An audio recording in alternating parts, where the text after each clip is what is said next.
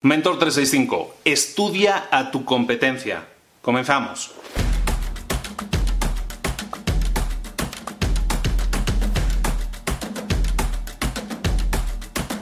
Estudiar a tu competencia es un concepto que hemos, que hemos tocado muy poco, literalmente lo hemos tocado muy poco en este año y creo que es importante que le dediquemos por lo menos un vídeo completo a ello. Estudiar a tu competencia básicamente implica saber contra quién estás compitiendo. ¿Por qué?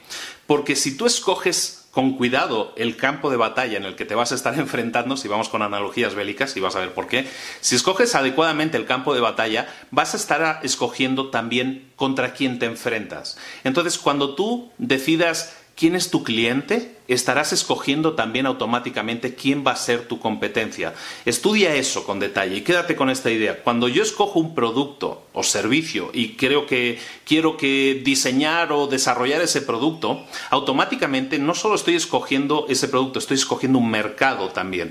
Entonces estoy escogiendo automáticamente a mi competencia.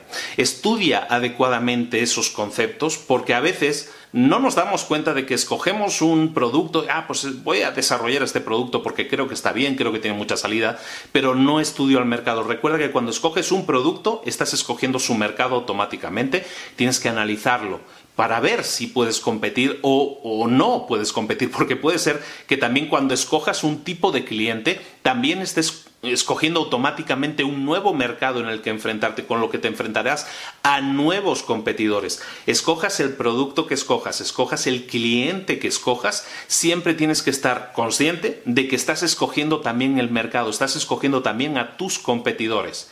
¿Qué tienes que hacer con esa información? Pues lo que tienes que hacer es estudiar a tus competidores en ese mercado. Si antes de tomar esa decisión, estudia a tus competidores. ¿Cuáles son sus fortalezas? ¿Cuáles son sus debilidades? ¿Cuáles son las fortalezas, debilidades del mercado? Cosas que no están siendo resueltas en el mercado.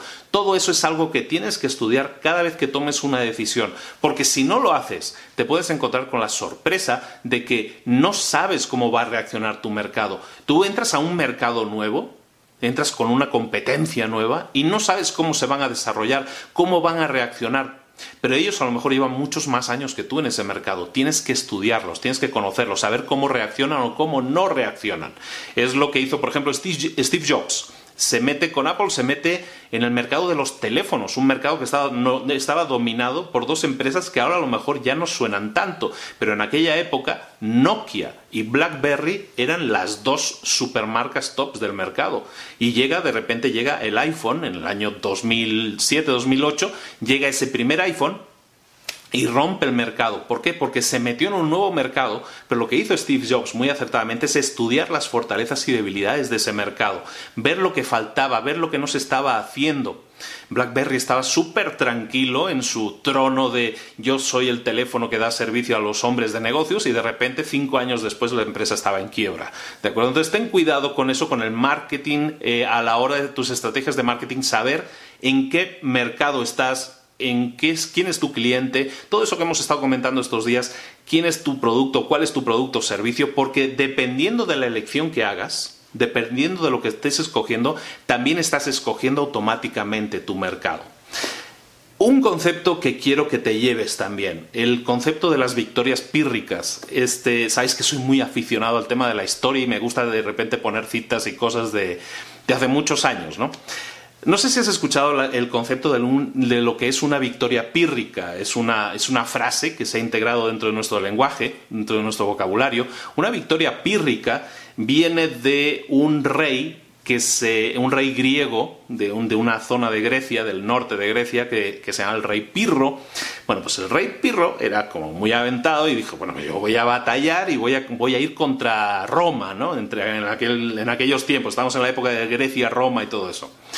El rey Pirro ataca Italia, ¿no? Llega a Itálica, llega a, atacar todo lo que era el, imperio romano y tiene una primera batalla que gana, ¿no? Y, en esa batalla arrasa contra los romanos, pero eh, pierde la mitad de su ejército. Prácticamente perdió la mitad de su ejército en la primera batalla que tuvo contra los romanos. Lo ganó, pero perdió la mitad de su ejército. De hecho, hay una frase típica de este rey que dicen que más o menos es que si tengo otra victoria como estas me vuelvo solo a casa, básicamente, ¿no? ¿Por qué? Porque perdió la mitad de su ejército.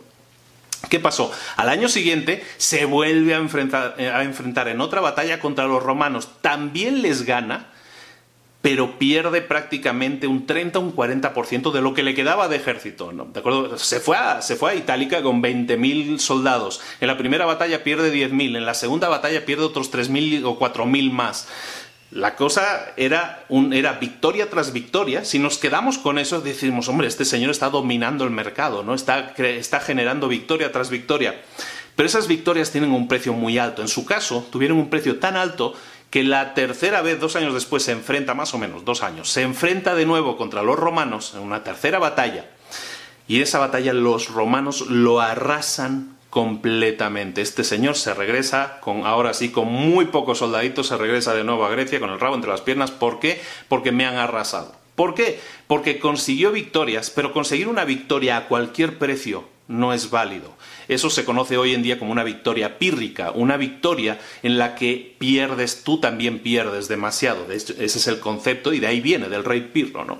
Entonces, eh, ten cuidado con eso. También quería dejarte este concepto, lo traigo desde hace días que digo, tengo que comentarlo, tengo que comentarlo. Las victorias pírricas pueden ser preludio de una derrota. Entonces, ten cuidado. Cuando busques una victoria, cuando busques ser el líder en un mercado, no lo hagas a cualquier precio, porque luego te puede pasar que por intentar ser el número uno, a cualquier precio, el precio que pagues es demasiado alto y luego te encuentres con que viene cualquier otra nueva batalla que tienes que librar y siempre hay nuevas batallas que librar, te encontrarás que a lo mejor no tienes los recursos o no tienes la energía o no tienes ahora sí el ejército adecuado para enfrentarte a esa nueva batalla y lo pierdas todo. El rey Pirro regresó a Grecia, no tuvo ejército, se enfrentó en las siguientes batallas al final, murió, bueno, murió de otra manera, es curiosa la historia de este hombre, pero murió por, al final, ¿por qué? Porque fue demasiada su ambición y por llegar a ser, por llegar a ser gran dominador, perdió todo su ejército y con ello todo su poder.